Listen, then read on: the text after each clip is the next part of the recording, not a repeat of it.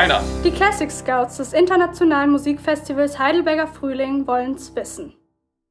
So, hallo, ich begrüße alle Zuhörerinnen und Zuhörer ganz herzlich bei unserer neuen Podcast-Folge von Musik braucht keiner. Ich befinde mich hier gerade in, im Dachgeschoss vom Heidelberger Frühling, hier ein kleines Archiv, wie schon meine Kolleginnen und Kollegen, einfach weil hier die beste Akustik ist. Sind ja mitten vor diesen Kartons. Ich habe hier zwei Mikros vor mir und ein Zoom-Gespräch mit Daniel Gerzenberg aus Berlin. Hi Daniel, schön, dass wir heute dieses Gespräch führen können. Hallo, ich freue mich auch. Ähm, genau, du bist ein Liedpianist und auch ein Lyriker. An der Musikhochschule Hans Eisler Berlin und auch sehr aktiv im Heidelberger Frühling. Jetzt dieses Jahr ist leider ausgefallen, aber ich denke, auch nächstes Jahr können wir dich wieder erwarten. Ich glaube, wir gerne auch nachher noch mehr drüber sprechen. Und ja, kommst aus einer musikalischen Familie, hast aber sehr vielseitige Interessen entwickelt. So Soweit. Aus. Ja.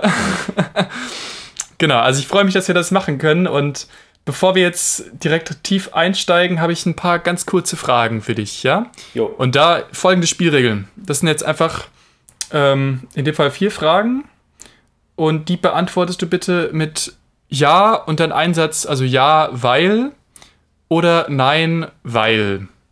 Ja? Okay. Okay, die erste Frage. Unser Podcast heißt Musik braucht keiner. Gibt es in deiner Meinung zumindest Musik, die tatsächlich verzichtbar ist, die du nicht brauchen würdest? Nein, weil ich finde, dass jede Musik ihre Daseinsberechtigung hat. Okay. Die zweite Frage. Ist Musik deiner Meinung nach systemrelevant? Ja, weil sie eine Funktion in der Gesellschaft hat, die das ganze System aufrecht hält auf ihre eigene Art und Weise. Okay. Ja, Begriff, der jetzt ja sehr häufig verwendet wurde in letzter Zeit. Interessant, darüber nochmal zu sprechen. Ja, darüber können wir später sprechen, was da vielleicht der Begriff Systemrelevanz äh, bedeutet. Ja, ja, gerne. Ähm, dann, du hast ganz abgefahrene Improvisations-, Kompositionsprojekte. Ähm, auch wenn du viel Klassik spielst, ist da natürlich trotzdem auch was dabei, was manchmal verstört. So mein Eindruck. Deswegen einfach die Frage an dich, muss Musik deiner Meinung nach gefallen? Nein, weil gefallen sehr nah bei gefällig steht und ich finde, dass Komplexität nicht direkt dazu beiträgt, dass man es vielleicht gleich gefällt, wenn's, wenn man es gleichsetzt mit etwas einfach verstehen. Aber ich glaube, dass letztlich ähm, auch komplexe Sachen, die nicht sofort gefallen, später gefallen. Okay. Eine Frage habe ich noch. Ähm, in deiner Doppelrolle quasi als Lyriker und auch Musiker würde mich mal interessieren, einfach jetzt als entweder oder, Lieber Wort oder lieber Ton, wenn du die Wahl hättest? Lieber Wort. Weil. Weil. Ja, weil? Weil Worte für mich einfach noch eine tiefere Bedeutung erlangen können und direkter zu, zu meiner Psyche sprechen. Gleichzeitig ähm, ist natürlich meine Optimalform, wenn Wort und Musik zusammenkommen. Das ist sehr, sehr cool. Ganz kurz, ich habe wohl vergessen, mich am Anfang vorzustellen. Mein Name ist Elias, ich bin Klassik Scout auch und jetzt seit zwei oder drei Jahren dabei. Und ich hatte schon das Privileg, Daniel beim bei der Programmvorstellung für den diesjährigen Frühling, der leider nicht stattgefunden hat, kennenzulernen. Da hast du mit Jussi Jola, auch Akademie-Sänger, von der Festivalakademie Lied. Äh, da ein paar Lieder vorgetragen als Schauspieler, als, als Liedbegleiter, auch wieder in dieser Doppelrolle Wort und Ton. Das fand ich ganz spannend und seitdem jetzt diesen Kontakt zu halten und heute dieses Gespräch zu haben, empfinde ich als großes Privileg. Ähm, genau. Und insofern, es freut mich auch sehr, dass du schon damals oder dass ich dich schon damals so doppelt kennenlernen durfte, quasi als der, der diesen Text rezitiert und dann auch gleich dem direkt darauf gespielten, gesungenen, ähm, dann auch gleich diesen Rahmen schafft für eine sehr tiefe Bedeutungsebene, das wahrzunehmen. Genau, das, das, äh, die Vorstellung damals war ja für unser Projekt Dialog, was jetzt beim letzten Frühling hätte stattfinden sollen und jetzt auf nächstes Jahr verschoben worden ist. Und ähm, da geht es halt auch um, die, um, die, um das Zwischenspiel von Musik, Bild und äh, Text, weil wir dort mit Dia-Bildern arbeiten, die sich in, die sozusagen in, in eine ähm, in einen Dialog treten mit, mit, den, mit der Musik und dann auf der anderen Seite eben auch die Textebene. Und das war, das war damals bei der, bei der Vorstellung mir, äh, mir wichtig, auch die Texte zu rezitieren, weil ich das Gefühl habe, dass dann die Lieder auch nochmal anders verstanden werden können, wenn man den Text mal separat einmal gehört hat. Mhm. Ich erinnere mich, das waren damals äh, drei oder vier Lieder aus der Winterreise, wo du das quasi nur den Text gesprochen hast und dann habt ihr das Lied gesungen. Und mir ging es so, als ich im Publikum saß, ich hatte so voll die Stimmung, also du hast sehr ruhig und sehr klar ähm, diesen Text vorgetragen. Ich war dann total in dieser Stimmung drin, wusste jetzt, was inhaltlich kommt und war dann wirklich sehr, sehr berührt von dieser Musik, die ihr gespielt habt. Und ich weiß nicht, ob es mir so gegangen wäre, wenn du das nicht gemacht hättest, wenn ihr nur die Lieder gesungen und gespielt hättet und fand das irgendwie eine sehr interessante Erfahrung. Wie ist das denn? Sollte man das häufiger machen oder gibt es da irgendwie andere Mittel, um da so den Text noch klarer zu transportieren in so einer Performance? Ja, also es ist eine, eine Frage, die ich mir sehr viel stelle, weil es gibt sozusagen verschiedene Arten und Weisen, mit Text umzugehen und in Musik. Ähm, meine Erfahrung ist eben, also es gibt beispielsweise das Moderationsformat, in dem man sozusagen auch erklärerisch tätig ist. Ich kann ja, ich muss ja nicht direkt das Gedicht rezitieren, ich kann ja auch zusammenfassen, worum es in dem Gedicht geht. Allerdings hat das immer die, ähm, die Tendenz, dass es eine, eine andere Ebene des Verständnisses ist. Also es ist es halt viel intellektueller oder abstrakter. Und wenn ich das Gedicht rezitiere, schaffe ich direkt eine Atmosphäre, das, was du beschreibst. Also, und ich schaffe sie nicht, indem ich etwas außer, außerhalb dessen, was wir gerade tun, mache, sondern ganz konkret den Text, der gleich kommt. Und das Problem ist ja beim Lied, dass durch das Gesungene und das Gestretchte ähm, in, in der Zeit, äh, weil die, die Musik so geschrieben ist und weil wir auch ein bisschen, un, weil es ungewohnt für uns ist, die die gesungene, den gesungenen Text, also mit der Stimme, die mit der Liedsängerinnen und Sänger äh, auftreten, ist es schwierig, das manchmal zu verstehen. Jedenfalls im wirklich den Inhalt äh, so, wie, er, wie wir ihn verstehen, wenn wir den Text einfach separat hören. Und der Text steht immer am Anfang. Und deswegen ist für mich Rezitation eine Art und Weise, mit, mit Text umzugehen. Man kann zum Beispiel auch mit Projektionen arbeiten oder es gibt ja auch immer bei Liederabenden äh, Programmhefte. Da finde ich die Problematik, dass man eben vom, von der Bühne wegschaut, sondern auf den Text. Das mag ich nicht so gerne. Ähm, und ich selbst mag es einfach sehr gerne zu rezitieren und das auch als Kunstform anzusehen. Also Texte, die gesprochen werden. Du hast, wenn ich mich richtig erinnere, in Hamburg an der Hochschule für Musik ähm, auch schauspielerische Aktivitäten gehabt, dass du mal als Pianist in der Show warst und dann quasi auch als Schauspieler dabei. Habe ich das richtig in Erinnerung? Genau. Und da also, konntest du Erfahrungen sammeln? Ja, total. Also in Hamburg, die Musikhochschule heißt in der Tat, also Hochschule für Musik und Theater. Und es gibt eben eine mhm. Theater- und eine Musikabteilung und ich bin sehr, eigentlich gleich in der ersten Woche hatte ich damals mich mit Sängern äh, und Sängerinnen angefreundet und die haben mich dann mit zum Schauspielunterricht genommen, zu deren Schauspielunterricht. Und das hat mir so ganz neue Welten geöffnet. Also ich habe immer davon geträumt, irgendwie auch Schauspieler zu sein oder irgendwie auf der Bühne zu stehen und mit Text zu arbeiten. Und da habe ich einfach so diese Erfahrung gemacht, was es, wie, was es bedeutet, ähm, wenn man keine Töne hat, sondern mit, mit Sprache, mit seinem eigenen Körper auf der Bühne steht und damit kommuniziert. Und das habe ich drei Jahre lang gemacht und in der Zeit habe ich eben äh, Regisseure kennengelernt, die an der Hochschule äh, studiert haben und wir haben dann Projekte zusammen gemacht.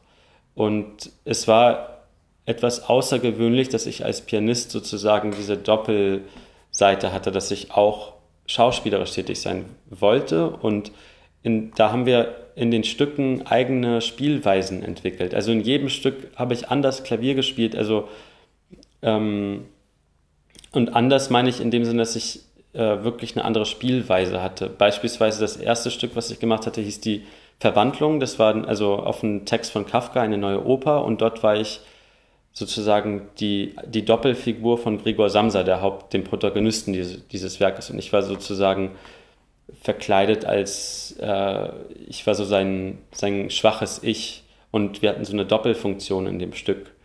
Äh, und das, das spiegelt sich dann eben sowohl in dem, wie das, was ich da spiele, und auch wie ich es spiele. Und in einem anderen Stück war ich zum Beispiel mal äh, am Ende in einem Flamenco-Kleid und mit freiem Oberkörper. Und in einem anderen Stück habe ich gespielt und äh, war sozusagen die Musik für das alles Gewaltsame, was in dem Stück passiert, weil es ein sehr gewaltsames Werk war, Titus Andronicus von Shakespeare. Und all das hat mich, okay. hat mich sehr, ähm, hat sehr stark meinen Horizont erweitert davon, was mit Musik möglich ist und was mit Musik und Sprache möglich ist. Mhm. Aber in dem Fall war das ja dann also nicht direkt parallel, sondern eher eine Art Untermalung oder Kommentar oder wie das Nee, es war tatsächlich auch parallel. Also es war sowohl Theater als auch Musiktheater. Musiktheatrale mhm. Produktionen gehen eher in Richtung Oper, aber da haben wir, da kam es dann immer auch immer auf die Regisseure drauf an da haben wir zum Teil also auch Lieder äh, inszeniert. Das war natürlich ganz toll, dann mit Liedern so zu arbeiten. Ähm, das waren sozusagen auch die Anfänge für mich mit Kunstlied. Ähm, und die andere Seite war zum Beispiel im Theaterstück haben wir dann auch Stellen gehabt, wo ich äh, gespielt hatte, zum Beispiel ein Stück von Satie. Und dazu hatte die ähm, eine der Schauspielerinnen rezitiert. Also was passiert, wenn man sozusagen ein klassisches Musikstück mit einem ähm, theatralen Text koppelt. Was passiert mit der Musik und was passiert mit der Rezitation? Das beeinflusst sich sehr, sehr schön. Das, das kreiert irgendwie so was ganz, ganz anderes. Und, ähm, mhm. und deswegen, also war die Musik auch nie sozusagen nur Kommentar oder nur nebenbei, sondern immer fester Bestandteil des Werkes. Ah, das wirkt jetzt auf mich fast so, ich meine, das geht sicher nicht mit jeder Musik, dass man einfach ein beliebiges klassisches Stück nimmt und dann einen Text und den übereinander legt. So gut wie jetzt vielleicht mit einem Stück von Satie. Aber es ist ja wie, als würde man quasi ein Kunstlied schaffen aus zwei eigentlich unabhängigen Werken. Das finde ich ganz interessant. Genau. Oder wie, wie siehst du das? Ja, total. Äh, es ist, also man kann natürlich, kann man ganz viele Stücke und Texte miteinander kombinieren, aber es ist schon so, dass das äh, bei bestimmten Werken ist das eher möglich und die, die, die schaffen was ganz Besonderes. Deswegen ist es auch ganz wichtig, dass man da das gut kuratiert und gut auswählt, was man mit was kombiniert. Mhm. Weil natürlich, wenn ich jetzt irgendwie ein ganz schnelles, äh, ganz schnelles, aufregendes Stück mache und da dazu jetzt aber jemanden einen todtraurigen Text rezitiert, dann passt das nicht zusammen, dann stört es sich eher. Also man muss schon eine ähnliche Stimmung finden in beiden oder man entscheidet sich ganz bewusst, das gegeneinander zu stellen und eine Reibung zu schaffen. Du hast, finde ich, was ich auch sehr spannend finde, wo wir jetzt bei Lied gerade sind, ähm, häufiger Projekte mit Sängerinnen und Sängern, wo ihr Lied improvisiert. Und da, wenn ich das richtig verstehe, habt ihr einfach nur den Text und darauf spielst du dann am Klavier irgendwelche Akkorde oder Klänge oder fummelst auch sonst irgendwas gerne an den Saiten oder Dämpfern rum, klopfst auf dem Flügel im Kasten, auf diese Metallplatten ähm, und die jeweilige Sängerin oder Sänger singt dann den Text auf einer intuitiven äh, Tonabfolge oder so, ja? Ja, genau. Habt ihr, Läuft das so? Genau so ist das, ja. Also wir haben sozusagen die, Grund, die Grundlage ist der Text und ja, ähm, ja. Und wir sprechen dann über den Inhalt des Textes und was, was da die, die Gefühle sind und worum es, worum es grundsätzlich geht. Und dann ist sozusagen erstmal alles freigestellt. Also meistens ist das ja bei einem, bei einem Kunstlied ja auch so, dass, dass das Klavier eine Art Vorspiel hat. Also da, mit diesem Vorspiel kreiert man eine Atmosphäre. Das ist dann bei mir immer die Aufgabe, dann direkt im Anfang sowas zu machen. Und meistens kommt das auch ganz komplett aus dem Gefühl und ich weiß auch nicht, was es dann sein wird. Allerdings ist es so, dass sich schon bestimmte Spieltechniken sich für mich auch herausgestellt haben, die, die ich irgendwie spannend finde. Also, dass du gerade gesagt hast mit dem Seiten, Seitenzupfen oder bestimmte Seiten abdämpfen und darauf, äh, darauf spielen. Das macht so nochmal so Klänge, die nicht so ganz gewohnt sind. Und dazu die, die Akkorde äh, oder einfach Melodien aufeinander hören. Äh, und genauso machen die, die Sängerinnen das dann auch, dass die sozusagen ähm, da so ganz intuitiv eben rangehen und auch verschiedene Spieltechniken anwenden können. Also man kann ja auch plötzlich sprechen oder flüstern oder ähm, sehr verrückte Melodien machen oder irgendwie von Ton zu Ton springen oder also was, was einem in dem Augenblick auch einfällt und zum Text auch passt. Das ist immer das Wichtige, dass mhm. es zum Text eben passt, sonst ist es beliebig. Wobei, also ich habe jetzt ein paar Mal in deine Improvisation reingehört. Ich glaube, ähm, gut, jetzt abgesehen davon, wo ihr einmal ein dänisches Volkslied, glaube ich, war da, oder schwedisches, ein, ein schwedisches Volkslied genau. genommen habt. Ja. Ähm, war es ja häufig so, dass dann der Rhythmus, also dieses Klopfen oder ähm, diese generelle Stimmung und der insgesamte Klang, der so ein bisschen dystopisch, metallisch, düstern auch leicht klingt mit dem, was du da im Flügel dann machst letztendlich, ähm, waren das für mich eher so die zentralen Aspekte und das jetzt zum Beispiel Harmonik, so wie wir sie kennen von tonaler Musik in der Klassik und Romantik, ähm, und so melodischem Spiel mit ausschweifenden Melodien oder so, das eher weniger wichtig wurde zugunsten den äh, Faktoren Rhythmik und Klang. Wie kam das denn? Oder gibt es ja. da irgendwelche Überlegungen, die du dir da stellst? Ja, du hast total recht. Also die eine, eine Seite ist dessen, ist meine Beschäftigung mit zeitgenössischer Musik und zeitgenössischem Lied. Und hier insbesondere meine Zusammenarbeit mit dem Komponisten Andrew Haig und, und der Sopranistin Sophia Burgos, mit der wir eben ganz viel an neuem Lied gearbeitet haben, also wo ich sozusagen auch die Texte für die Lieder geschrieben habe und Andrew das komponiert hat. Und das sind eben, und er, seine Art und Weise zu schreiben ist sehr viel mit diesen Inside-Piano-Sachen und die Kombination mit den Tasten. Und in zeitgenössischer Musik geht es einfach nicht mehr sehr stark um Harmonik. Also in dem Sinne, wie wir sie aus der Romantik kennen ähm, oder aus der Klassik. Also es gibt einfach andere, andere Gesetzmäßigkeiten, an, der, an denen sich Musik orientieren kann. Und ich finde, wenn ich improvisiere und harmonisch improvisieren würde, dann, schränkt, dann würde es uns sehr stark einschränken. In dem Sinne, dass, dass wir der Intuition nicht mehr ganz freien Lauf lassen können. In dem Sinne, in dem Moment, wo ich einen, einen harmonischen Raum aufmache, ist ähm, die, die Gesangsstimme daran gebunden, dementsprechend sich zu bewegen. Also da müsste man aus meiner, aus meiner Sicht viel stärker wissen, wie sich die Improvisation entwickelt, in welche Harmonien geht man, in welchen Modulationen. Und das ist, das finde ich nicht so spannend. Ich finde es eher spannend, diesen Freiraum aufzumachen und zu sagen, okay, wir sind Ton äh, Harmonie unabhängig und können dadurch eben Atmosphären schaffen und Klang, Klangwirklichkeiten, äh, die ähm, ja, den Raum auch für den Text auch mehr aufmachen. Ich hätte noch eine Frage. Wann ist denn so eine Improvisation, sei es jetzt sehr stark vorbereitet, inhaltsmäßig oder auch ganz spontan, wann würdest du denn sagen, ist das gelungen? Gibt es überhaupt eine Art gescheiterte Improvisation? Hast du sowas schon mal erlebt? Ja, in der Tat kann eine Improvisation nicht wirklich scheitern, weil du hast ja keine Vorlage, an der du es misst. Also Du hast sozusagen nicht, wie, wie man es sonst bei, wenn ich jetzt Lieder spiele oder so, wo die aufgeschrieben sind, wo es klar ist, wie es sich gehört. Ähm, da misst man es ja immer daran, okay, bin ich dem Notentext gerecht geworden oder nicht? Habe ich mich verspielt oder habe ich irgendwie, die, wurde beim Gesang irgendwie der Text vergessen oder so? Das ist jetzt bei, bei der Improvisation nicht der Fall. Selbst wenn da ein Text vergessen wird oder so oder ähm, man plötzlich wohin geht, wo es nicht, wo es nicht hingehört, ist es per se erstmal nicht falsch. Also Miles Davis hat das mal gesagt, es gibt bei der Improvisation keine falschen Töne. Ähm, trotzdem ist es natürlich so, dass, dass bestimmte, ähm, bestimmte Strukturen entstehen und Spannungen. Und wenn das Allerwichtigste ist, dass, dass wir beide die Spannung halten.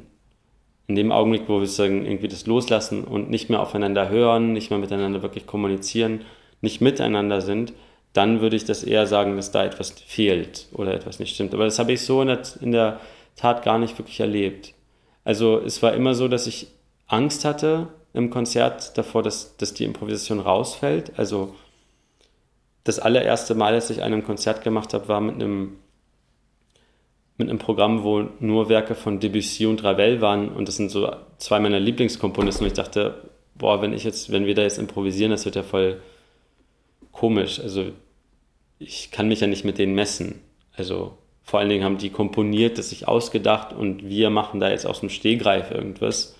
Das kann ja gar nicht miteinander wirken. Wir haben es trotzdem gemacht und interessanterweise kamen dann Menschen aus dem Publikum auf uns zu und sagten, ja, das war echt ein schönes Konzert, aber dieses eine Stück, was ihr da gemacht habt, das, die hatten das dann irgendwie nicht im Programm gelesen, was das war, aber dieses eine Stück, das war so unglaublich. Ja, das war halt die Impro.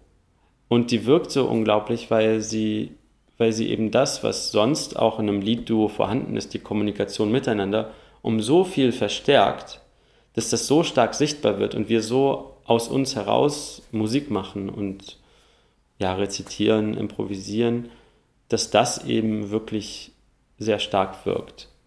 Das wäre jetzt meine Einschätzung. Und das ist auch tatsächlich, immer wenn ich Improvisationen und Konzerten mache, kommen Leute immer auf mich zu und sagen, die Impro war das ganz Besondere. Das war wirklich so, was haben die noch nicht gehört oder so. Also das finde ich irgendwie, ähm, das finde ich spannend, was, was das macht.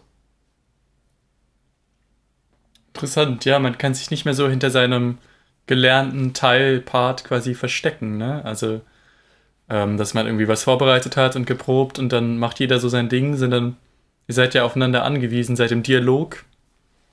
Ähm, und klar, ja, dann ist so die, die Spannung und das Verschmelzen der zwei Partien auch sehr viel unmittelbarer, nehme ich an.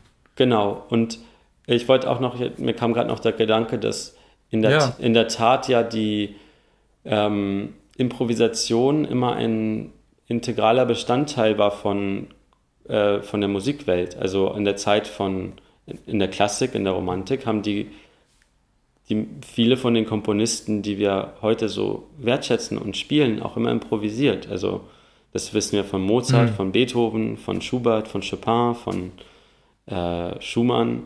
Die haben, die haben improvisiert. Und die haben, also im, im, Fall von Chopin zum Beispiel, hat er auch viele von diesen Improvisationen im Grunde genommen aufgeschrieben und das dann Impromptu genannt oder äh, vielleicht Nocturne. Und man, man, man sieht das, man merkt das anhand der, der Spielweise, dass das, dass das sehr intuitiv ist und vom Spielen mit dem Instrument kommt. Und, und es war sozusagen auch was Normales, dass beispielsweise in der Zeit von Mozart, wenn man ein Mozart-Konzert gespielt hat, man die Kadenz, die Interpreten immer improvisiert haben. Weil damit hat man seinen eigenen Einfallsreichtum gezeigt. Nur ist irgendwann diese Fähigkeit uns abhanden gekommen und auch die, die Tatsache, dass das einfach ganz normal ist im Konzertleben also eigentlich, wenn ich das tue, berufe ich mich eigentlich auf eine Tradition, die der, zur klassischen Musik dazugehört. Und ich weiß auch, dass es andere Musiker jetzt auch heutzutage gibt, die das tun. Also ich bin ja, ich bin ja nicht alleine. Ähm, nur ich finde das sehr, sehr wichtig eigentlich, das, das zu machen, weil es diese, weil mein Grundgedanke dabei ist, wir verbringen so viel Zeit damit, unser Instrument zu lernen, unsere Fähigkeiten zu verstärken, dass wir in der Lage sind, diese ganzen Werke zu spielen. Aber wie ist es, wenn wir unsere Fähigkeiten mal loslassen und uns selbst damit ausdrücken, ohne noch gefiltert durch, durch ein Werk, was von jemand anders geschrieben wurde? Warum ist es denn deiner Meinung nach abhanden gekommen? Gibt es da irgendeine Entwicklung, die sich nachvollziehen lässt? Ja. Oder hat sie das einfach verschoben nur zum, zum Jazz oder wohin? Also beides, glaube ich. Es gab einerseits die immer stärker werdende Spezialisierung, auch schon im 19. Jahrhundert, wo immer mehr sozusagen Kompon also Komponisten, so bei, ich denke gerade an Liszt, der dann, also der, der komponiert hat und dann auch ein ganz bekannter Interpret war, der sozusagen eigentlich dieses Konzert so als Star, also der, der war so der erste Star, der so aufgetreten, der Groupies hatte und so. Ähm, und der hatte so eine, so eine, glaube ich, so eine Perfektion, dass, dass irgendwann man nicht mehr dagegen ankommt, wenn man nicht äh, selbst seine eigenen Fähigkeiten so stark macht. Aber ich denke, es hat auch sehr viel mit, ähm, mit einer Art von Ausbildung zu tun. Also, um improvisieren zu können, muss man halt bestimmte musikalische Grund, Grundkenntnisse haben und auch auf der anderen Seite die, den Willen, das zu tun. Aber wenn ich eigentlich darüber nachdenke, im 20. Jahrhundert die ganzen, so auch die ganze experimentelle Musik, also beispielsweise John Cage oder so, ich kann mich daran erinnern, dass wir in der Schule sowas geschaut haben, so ein, äh, so ein Film darüber, wie die so eine Küchenmusik gemacht haben, mit so Kücheninstrumenten und so geklopft und sowas. Und daraus ist dann so ganz viel ähm, die, diese, diese Tonlichkeit entstanden, die ja ich ja auch im Klavier verwende, wo ich zum Beispiel klopfe oder so. Das gab es ja davor nicht als Teil der klassischen Musik. Ähm, oder Piazzolla hat auch äh, immer improvisiert mit seinen Freunden. Und natürlich im Jazz ist das äh, ganz wichtiger Bestandteil. Nach wie vor ja heute auch. Also was wie da improvisiert wird, ist ja ähm, sehr, sehr, sehr besonders. Die haben zum Beispiel aber wiederum sehr starke Patterns, die sie verwenden.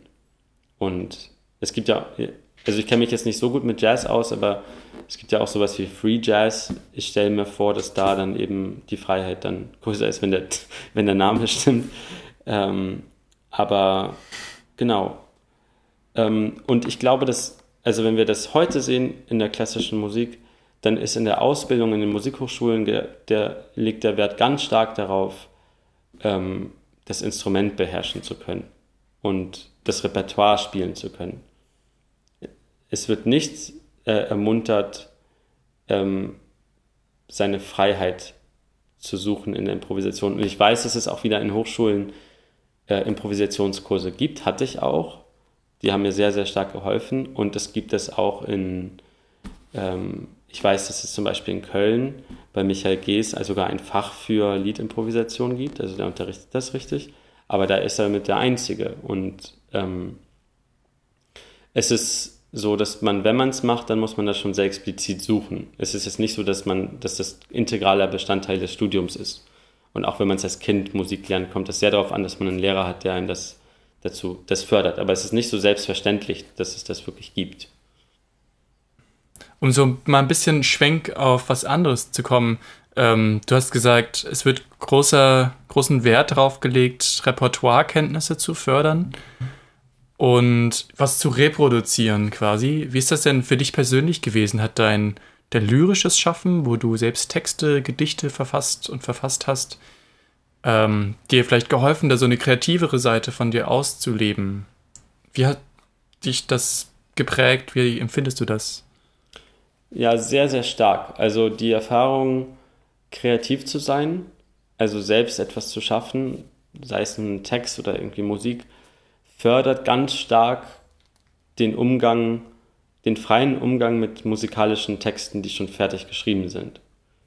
Also, wenn man in der Musikhochschule war, hat man ganz stark das Gefühl irgendwann, dass es ein richtig und ein falsch gibt. Und dass man und das ist gar nicht so, dass die Lehrer das explizit einem sagen, sondern es ist etwas, dadurch, dass so viele Leute parallel da sind und alle an ihren Stücken arbeiten, entsteht einfach so ein, so ein Kosmos von, wo, wo es so eine Art von richtig und falsch gibt. Und das, das drückt sich dann auch noch stärker in Wettbewerben aus, wo es sozusagen ähm, eigentlich darum, also gerade bei Solo-Klavierwettbewerben ist es ganz stark so, dass es, dass man erstmal so einen Grund von Repertoire, dass man es richtig macht. Und dann kommt sozusagen die Freiheit dazu. Ich bin ganz stark inspiriert von Musikern wie beispielsweise Glenn Gould, die ganz äh, freie Zugänge auf ähm, den musikalischen Text haben, die, obwohl da ein Tempo so steht, ein ganz anderes Tempo wählen oder eine Dynamik da so steht und das ganz anders. Ich sage auch nicht, dass man das grundsätzlich machen soll, aber dass man die Freiheit sich gestattet, das zu machen, ist ganz wichtig, weil nur dann, wenn, wenn das in Verbindung mit dem eigenen Empfinden kommt, kann man das wirklich sehr gut ausstehen und dem eigenen Hören. Was eben auch mich sehr inspiriert hat, war das Theater. Weil im Theater werden, wird mit Text, mit geschriebenen Text, der aus der Vergangenheit stammt, ganz, ganz anders umgegangen. Da werden Texte zerrissen, gepatcht, irgendwie zusammen anders gefügt. Es wird ganz frei umgegangen damit. Und es ist gang und gäbe, dass man im Theater mit, mit Text frei umgeht. Es ist ein Material, mit dem wir spielen. Und in der Musik natürlich durch die, Zeit, durch die Zeitlichkeit, die ein Stück einem vorgibt, ist es irgend und die ganzen Spielanweisungen ist es natürlich nicht so einfach. Aber ich finde es spannend, eben mit musikalischen Text auch so umzugehen, dass es eben mir eine Freiheit gestattet, da so umzugehen. Und wenn es nicht damit, wenn es nicht direkt heißt, dass ich, dass ich das Stück jetzt irgendwie auseinanderbaue und irgendwie da was ganz, ganz eigenes draus mache, was übrigens auch interessant ist. Aber wenn ich jetzt ganz normal im Konzert sozusagen etwas interpretiere, dass ich da mir die, die Freiheit gestatte, meinem Gefühl zu folgen, aber nie einfach nur mein, also nicht beliebig, sondern ich studiere das Stück davor sehr gut. Also ich weiß ganz genau die ganzen Strukturen, ich habe es harmonisch analysiert, ich habe beim Lied dann den Text analysiert und dann treffe ich Entscheidungen, die vielleicht nicht so in den Noten stehen. Und was auch noch ganz mich stark inspiriert hat, war die Zusammenarbeit mit Komponisten. Weil einer meiner besten Freunde ist äh, Komponist und der hat mir äh, hatte mir zu meinem Bachelorabschluss ein, ein Stück geschrieben für, für Klavier. Oder beziehungsweise ich habe ihn dazu gefragt, mir ein Stück zu schreiben und dann später für meinen Bachelorabschluss das gemacht. Und da gab es eine Stelle, wo ich die Dynamik anders gemacht habe wie er. Er hatte, ein, er hatte geschrieben, dass ich leiser werden soll und ich bin lauter geworden.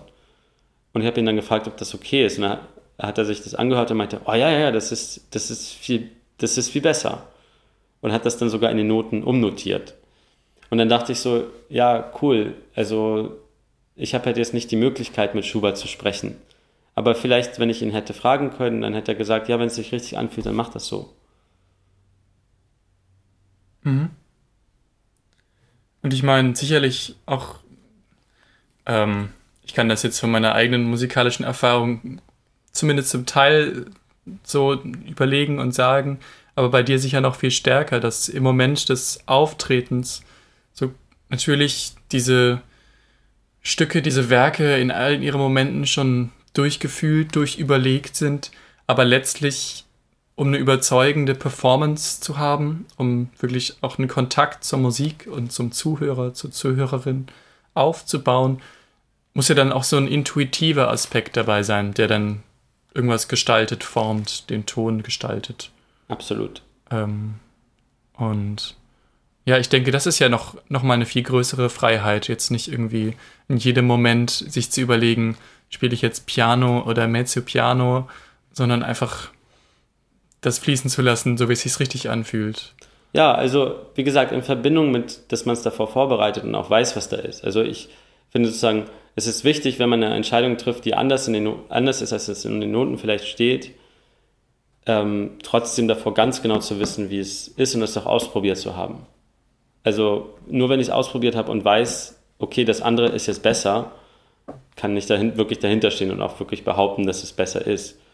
Äh, oder es sich für mich in dem Augenblick richtiger anfühlt. Aber was eben ganz wichtig, der ganz wichtige Aspekt dabei ist, dass die Interpreten und Interpretinnen einfach eine ganz wichtige Rolle zukommt, die ähm, finde ich, einerseits im Musikstudium unterschlagen wird, also dass man seine eigene Persönlichkeit ganz stark entwickelt und, ähm, und Also ich hatte glücklicherweise immer ganz tolle Professoren.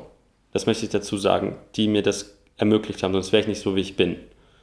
Ähm, aber ich habe das trotzdem einfach sehr viel mit, mitbekommen, ähm, dass die, die persönliche Entwicklung sozusagen nicht, nicht so sehr im Vordergrund steht und dieses richtig machen.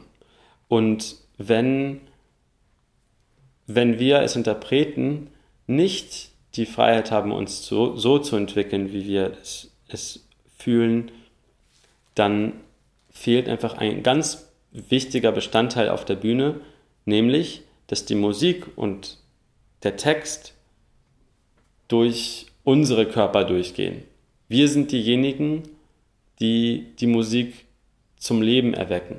Es ist eben eine Live-Kunst und genauso wie beim Theater auch sind die Schauspieler diejenigen, die den Text zum Leben bringen. Und wenn, wenn es nicht durchlebt ist, ist es nicht äh, kommt das nicht so an und der Text, dem, dem Text wird es auch nicht gerecht.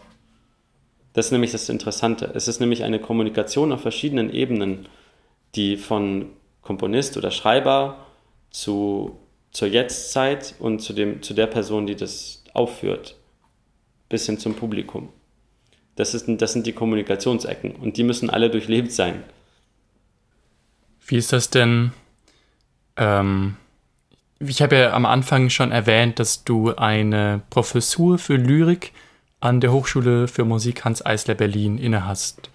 Das ist ja einerseits, wie du ja schon eben angedeutet hast, sicherlich auch ein Zugang, eine Art Persönlichkeitsprägung, Persönlichkeitsentwicklung an der Hochschule ganz konkret zu ermöglichen.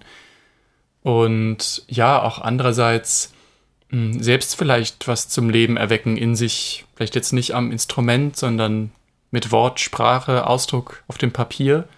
Wie arbeitet ihr denn da? Magst du da was erzählen? Ja klar, also nur, nur das ist zum Richtigstellen, ich, äh, ich habe keine Professur, sondern einen Lehrauftrag.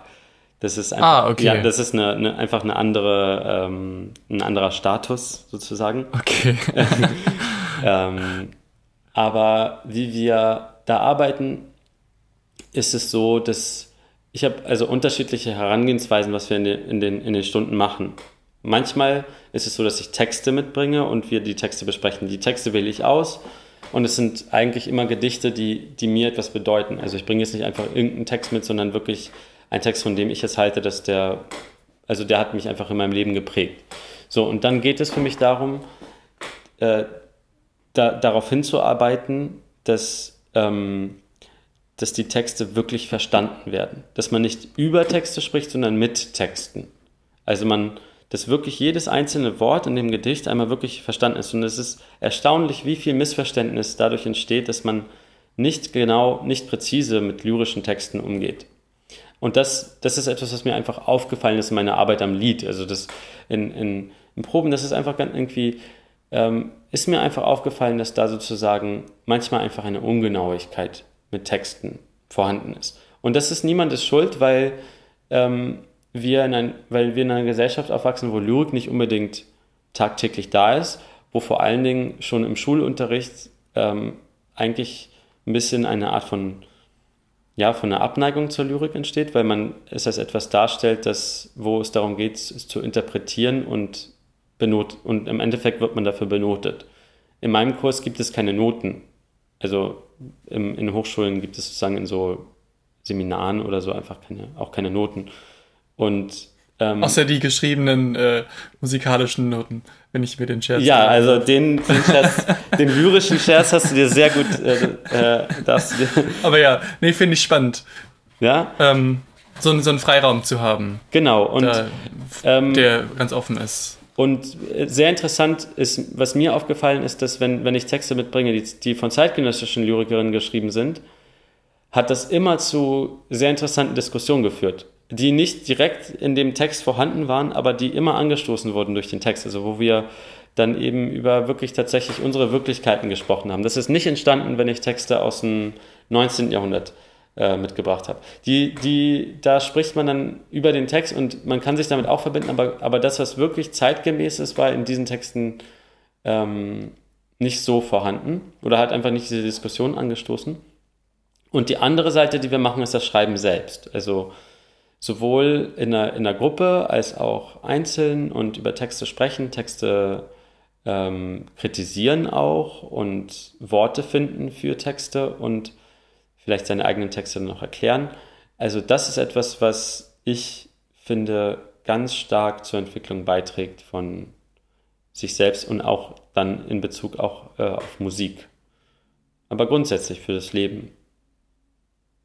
Daniel, du hast auch mir mehrere Gedichte von dir zugeschickt in deinem Gedichtband der Wiedergutmachungsjude, wo du dich mit deiner persönlichen Biografie, deinen Erfahrungen, deiner Kindheit und Jugend aus deiner russisch-jüdisch äh, geprägten Familie auseinandersetzt, auch sehr intensiv. Da würde ich dich vielleicht gerade bitten, eins davon vorzutragen, was wir ausgewählt haben. Das, das Happy Days war das. Genau. Äh, ja. Wenn du magst, würde mich sehr interessieren, wie du das sprechend gestaltest. Können wir vielleicht noch mal kurz drüber reden.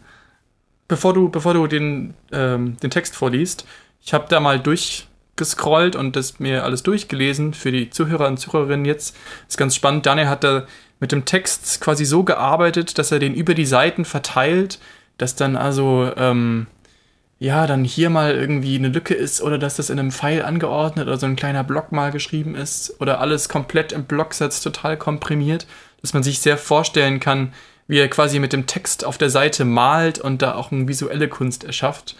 Ähm, mal im Blocksatz schreibt, mal irgendwie klein, ähm, mal irgendwie sehr provokant, vulgär und genau. Ähm, dasselbe jetzt auch mit Happy Days, auch visuell gestaltet. Von daher, ich wollte das einfach nur teilen, weil das, finde ich, ein Aspekt ist, der zu deiner Kunst, der dazugehört. Ja, das ist auch total wichtig, weil es sozusagen den genau. musikalischen genau. Aspekt der Lyrik aufgreift. Also auch die Zeitlichkeit, wie sozusagen die, die Texte, die Textteile aufeinander folgen. Okay. Happy Days. You may say Trauma, unverheilt, wucherndes Geschwür. May say, nach Belieben ausgeübte Gewalt, individuell, kollektiv. Say, Machtbefriedigung durch Machtmissbrauch, diese Frechheit. May say, Geschichte aufarbeiten, individuell, kollektiv, happy days.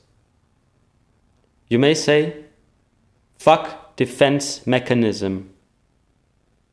May say, imagine verrostete Waffen in Sandhügeln mit abgenutzten Zahnbürsten, rote Taschen. Say, Wunden brennen Körper, Psyche wie Zigarettenglut. May say, Klavierspielen mit rotierenden Tasten. You may say, How dare you? Vielen Dank, danke. Gerne. Ich finde das echt ja sehr spannend. Ähm, du sagst, du schreibst es mit musikalischen Gedanken, aber jetzt ohne ohne dass da jetzt gleich wie ein Lied draus werden müsste, oder? Also schon, schon allein das Vorlesen oder der Text selbst hat eine Musikalität inne. Genau, also die allein, dass die, die Textlichkeit und das Rezitieren einen musikalischen Aspekt hat. Also es ist auch, es gibt sozusagen auch einen Teil in der, in der Lyrik, das heißt Spoken Word, wo es auch darum geht, dass, dass eben Texte auch eine Musikalität äh, haben beim Vortragen, also die es auch fürs Vortragen geschrieben sind. Ich mache das jetzt nicht so bewusst, dass ich es fürs Vortragen schreibe, aber ich habe das immer im Sinn, dass ich es vortragen könnte und will, werde. Also ich trage meine Gedichte immer vor. Und ähm, ja, hier in dem Fall ist ja sozusagen die Musik Musikalität oder die, das, Wieder, das Wiederholende ja dieses You may say, may say, say, may say, you may say. Also wie sich das sozusagen aufteilt und dadurch die Verse strukturiert. Witzig. Du hast, glaube ich, an einer Stelle auch das Wort Imagine drin. Und im Lied Imagine von John Lennon kommt ja im Refrain immer dieses You may say I'm a dreamer. Äh, hast du da jetzt speziell dran gedacht oder ist das Zufall? Nein, das ist ganz konkret so. Also das tatsächlich You may say ist der kommt von You may say I'm a dreamer. Und deswegen auch das Imagine. Also ähm, aber ich kann da gleich äh, mehr, mehr noch zu erzählen, warum, warum das da auch drin vorkommt. Aber ich wollte dich fragen, wie, ähm, was du empfindest, wenn du das Gedicht hörst. Also ich muss sagen, ich fand es jetzt so, wie du es vorgetragen hast, für mich noch nahbarer, als ich es nur gelesen habe. Da es wirkt irgendwie so eklektisch oder wie so kurze, wie so ein Film, wo man in einer dunklen Kammer ist und immer nur kurze Lichtblitze aufblitzen und man sieht immer nur so einzelne Objekte. Immer kurze Eindrücke, die dann sofort wieder verschwinden. Die erstmal scheinbar gar nicht zusammenhängen, wie so Gedanken sind, die irgendwie aufspringen und die einen umtreiben, wie so Geister. Und aber wenn du das jetzt vorliest, gerade durch dieses You may say, may say, say, ähm, da hat das irgendwie trotzdem wie so ein Faden, der da durchgeht. Ähm, und ja, ohne eine Handlung zu haben, einfach eine Grundstimmung von nachdenklicher, auch ein bisschen rebellischer ähm, Melancholie vermittelt. Also ich, ich glaube, das habe ich jetzt auch häufiger gemerkt beim Durchstöbern deines bisherigen Wiedergutmachens, Juden, dass du da ähm, eine große Sensibilität zeigst, aber auch sehr, sehr provokant, auch sehr rebellisch dich zeigst. Und das finde ich so spannend, weil ich dich als ja ruhigen, auch sanften Menschen fast erlebe und dass du dann trotzdem so scharf Worte formulierst, dass du so ähm, sehr deutlich und sehr bildlich wirst, finde ich total faszinierend. Ja, es kommt daher, dass, dass ähm, ich gelernt habe, wie wichtig es ist, Sachen zu artikulieren und auch zu, zu benennen. Also wenn wir sozusagen diese nach Belieben ausgeübte Gewalt nicht so benennen und wenn wir individuell und kollektiv nicht das aufarbeiten, was geschehen ist und geschieht, ähm, dann kommen wir nicht weiter.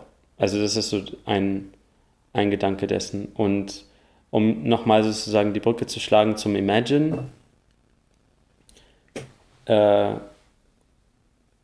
und überhaupt zu dem Gedicht, deswegen dachte ich, es ist ganz interessant, über dieses Gedicht zu sprechen, weil es drei Quellen hat, tatsächlich ähm, für mich, und die, die sind unterschiedlich zusammengekommen.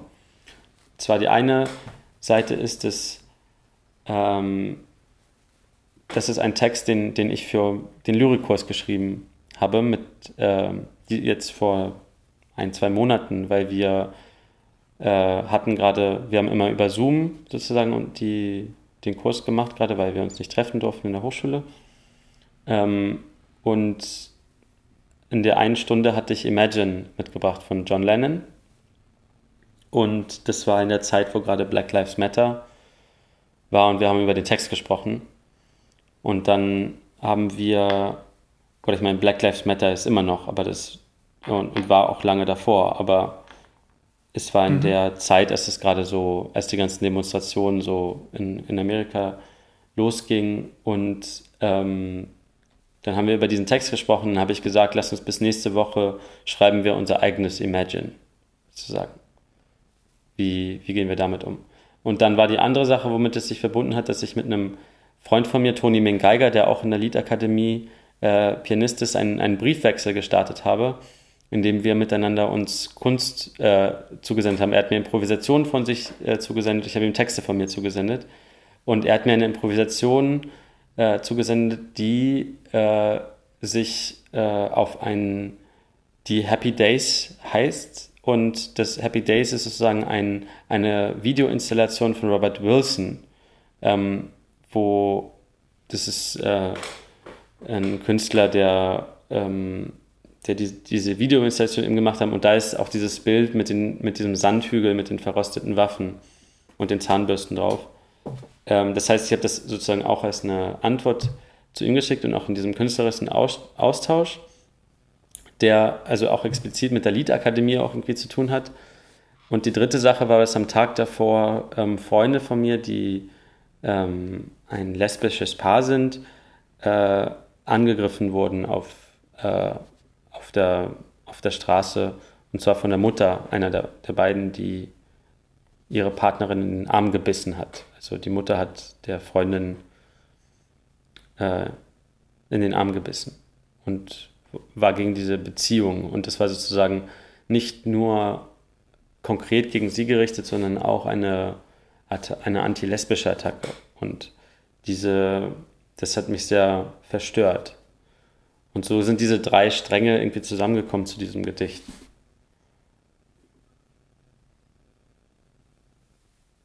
Stark. Danke fürs Teilen.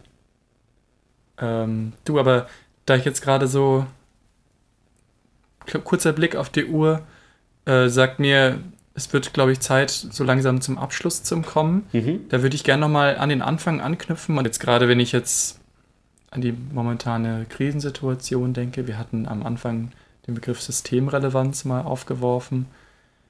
Ähm, Inwieweit ist es denn deiner Meinung nach noch möglich, in Zukunft diese Räume zu schaffen? Siehst du die gefährdet oder sind die vielleicht jetzt umso wichtiger? Was für eine Rolle hat Musik jetzt in diesen Monaten, in diesen Jahren? Ja, gut, die Frage kann man unterschiedlich trennen. Also die eine Sache ist natürlich, wie sieht es wirtschaftlich für die ganzen ähm, Veranstalter und Veranstalterinnen aus? Also das, das ist eine Frage, die, da habe ich nicht so viel Einblick. Da kann ich nur mutmaßen und äh, so von dem, was ich so mitbekomme, ist es natürlich schwierig, aber viele Festivals machen ja auch glücklicherweise weiter und äh, vieles wird verschoben auf nächstes Jahr. Also die eine Hoffnung ist natürlich, dass, dass die Sachen irgendwie weitergehen. Das, ähm, da, würden ja, da gibt es ja auch genug Anstrengungen, dazu und da bin ich auch zuversichtlich. Die andere Frage ist, also wenn du nach der Relevanz fragst, dann war natürlich schon irgendwie in, der, in den ersten Wochen von nach dem Lockdown habe ich und auch viele meiner Freunde sich schon gefragt, so wann wird eigentlich über die Kunst gesprochen oder äh, über Musik, äh, weil da kam irgendwann tauchte dieser Begriff der Systemrelevanz auf und ähm, wir wurden da nicht genannt. Ähm, und deswegen ist das plötzlich so, steht das im Raum, dass, dass Kunst nicht systemrelevant sei. Ähm, ich weiß nicht, mir stellt sich diese Frage einfach irgendwie nicht so sehr, weil einerseits Musik für mich sehr normal ist und ich weiß, dass, dass wenn Menschen kommen und sich das suchen, dass dann immer etwas Relevantes entsteht.